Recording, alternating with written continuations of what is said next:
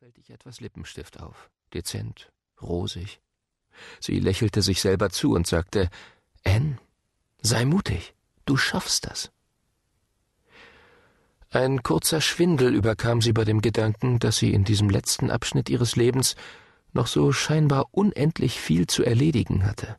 So viele Geheimnisse mussten bewahrt, andere dagegen dringend enthüllt werden. Sie warf sich einen letzten trotzigen Blick zu und ging die Treppe hinunter in die Küche. Wie jeden Morgen nutzte sie die 24 Stufen, um sich auf die ersten Begegnungen des Tages vorzubereiten. Ihr Sohn und ihre Schwiegertochter würden beide eine Tasse heißen Kaffee vor sich stehen haben, daneben ihren jeweiligen Lieblingsteil der Tageszeitung. Sie fragte sich, ob Matt jemals etwas anderes las als innen- und außenpolitische Neuigkeiten und ob Amys Welt nicht ohnehin nur ein einziges Feuilleton war. Die beiden würden nicht viel reden, sie mit einem kurzen Nicken begrüßen und wieder zwischen den Zeilen versinken. Anders Tom, ihr Enkel, der sich tatsächlich immer noch jeden Morgen zu freuen schien, sie zu sehen.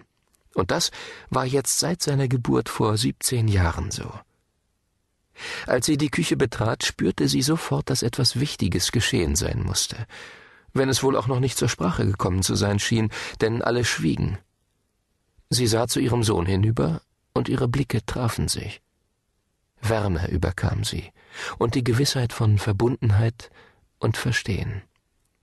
Es war wieder soweit. Er würde sie erneut für eine Weile verlassen. Sie wusste es sofort. Sie riss sich zusammen, um nicht ihren ersten Impuls laut zu äußern. Bitte entscheide dich diesmal aber endlich für das richtige Land. Manchmal dachte er, dass seine Mutter tatsächlich Gedanken lesen konnte. Auf ihrem Gesicht lag in diesem Moment so etwas Friedliches, wie ein Schimmer von tiefer Freude, unterstützt vielleicht von dem zarten Rosa ihres Lippenstiftes. Sie sah auf die Zeitung, die vor ihm lag, und dann hoch zu ihm. Ihre Blicke trafen sich.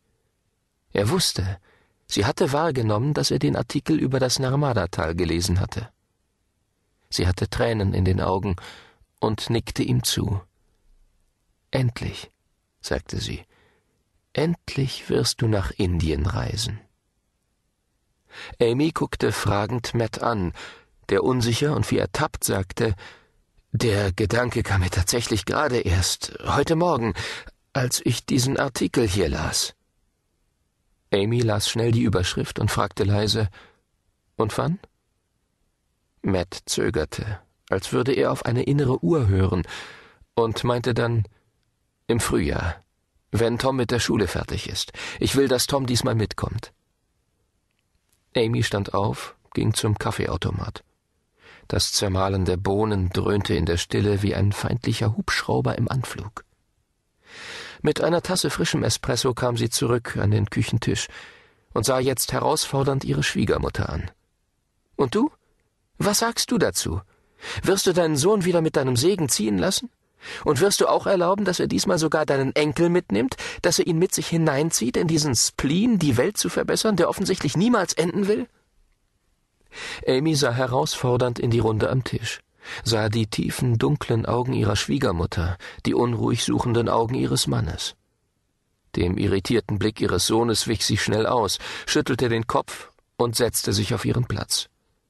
In der rechten Hand hielt sie die kleine Kaffeetasse, mit der linken strich sie sich die Haare aus dem Gesicht, steckte eine Strähne hinter das linke Ohr, zuckte die Schultern, griff wieder nach der Zeitung, begann zu lesen und atmete dann, wie um das Ganze abzuschließen, hörbar aus.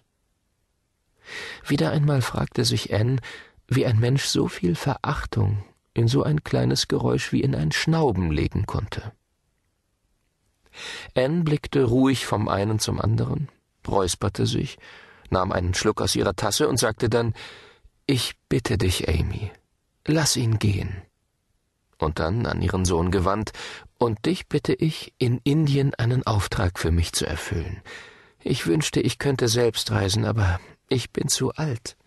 Deshalb musst du jemanden für mich finden und etwas für mich erledigen.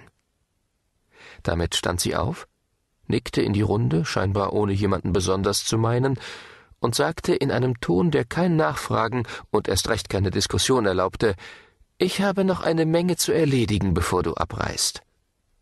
Und damit verließ sie die Küche. wie sie sich wünschte, er würde Priya sehen und Priya würde ihn sehen. Und sie würden das alte Versprechen einlösen können, das sie sich gegeben hatten. Sie merkte, wie unruhig sie bei dem Gedanken wurde. So war es immer schon gewesen. Wenn ihr etwas wirklich am Herzen lag, wollte sie unbedingt, dass Matt es mit ihr teilte. Aber er sollte es freiwillig tun, selbstständig. Sie kreuzte die Arme vor dem Oberkörper, schloss die Augen und begann sich selbst hin und her zu wiegen. Dazu summte sie ein Kinderlied aus einer anderen Welt.